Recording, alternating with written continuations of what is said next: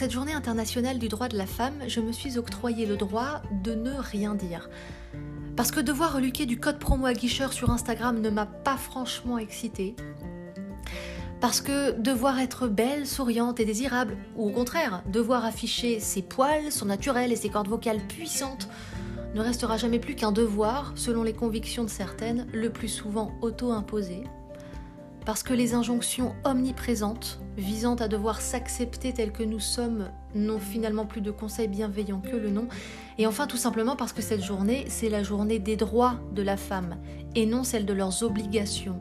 Le droit de pouvoir parfois se sentir moche, vulnérable et perdue, ou au contraire, bonne, sexy et badass, mais sans imposer quoi que ce soit à qui que ce soit, et sans pour autant se sentir jugée par ses pères et mères morales du dimanche à qui je conseille vivement de lire et relire la définition du mot liberté.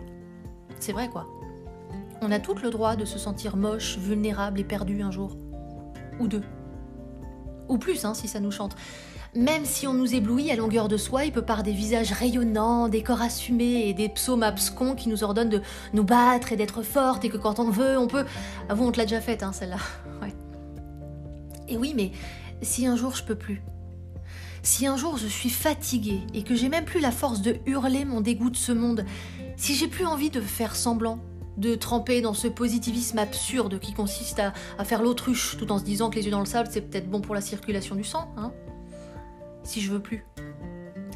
Est-ce que ça fera de moi une femme moins bien que la voisine qui me répète qu'une femme doit être comme ci ou comme ça? On ne remplace pas un dictateur par un autre. Une personne qui souhaite vous empêcher d'être libre par une personne qui vous oblige à l'être. La liberté, ça s'impose pas. De même que la liberté, ça se désire. Sinon, comment la savourer ensuite et comment mesurer toute l'étendue de son impact? Vouloir imposer la liberté, c'est à peu près aussi con que de vouloir imposer des bonbons à un enfant. Ça part d'une bonne intention, on se dit qu'ils vont adorer ça, et puis ça se termine chez le dentiste à réparer des caries. En fait, vouloir imposer la liberté, c'est le meilleur moyen pour que d'autres s'en servent dans le but de légitimer leur soumission à une autorité tierce. J'ai le droit d'être soumise puisque je suis libre de faire ce que je veux, s'octroyant ainsi la liberté de ne plus l'être, comme par réaction, par pur esprit de contradiction.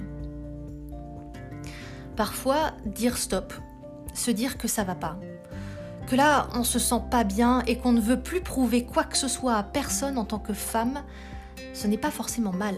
Ce n'est pas non plus abandonner. C'est juste un temps de pause nécessaire pour apprendre ou réapprendre à avancer dans de meilleures conditions. Dans le fond, une femme ne doit rien. Une femme n'est obligée de rien, ni de s'affirmer, ni de se soumettre. Finalement, la plus belle façon d'être une femme, c'est peut-être tout simplement de vivre comme un être humain, au-dessus de la notion de genre. Un être humain avant tout qui ne demande pas la permission et ne cherche même pas l'approbation. Elle ne se soucie ni de ce qu'il convient, ni de ce qui lui est socialement destiné. Elle fait parce qu'elle le souhaite, tout simplement.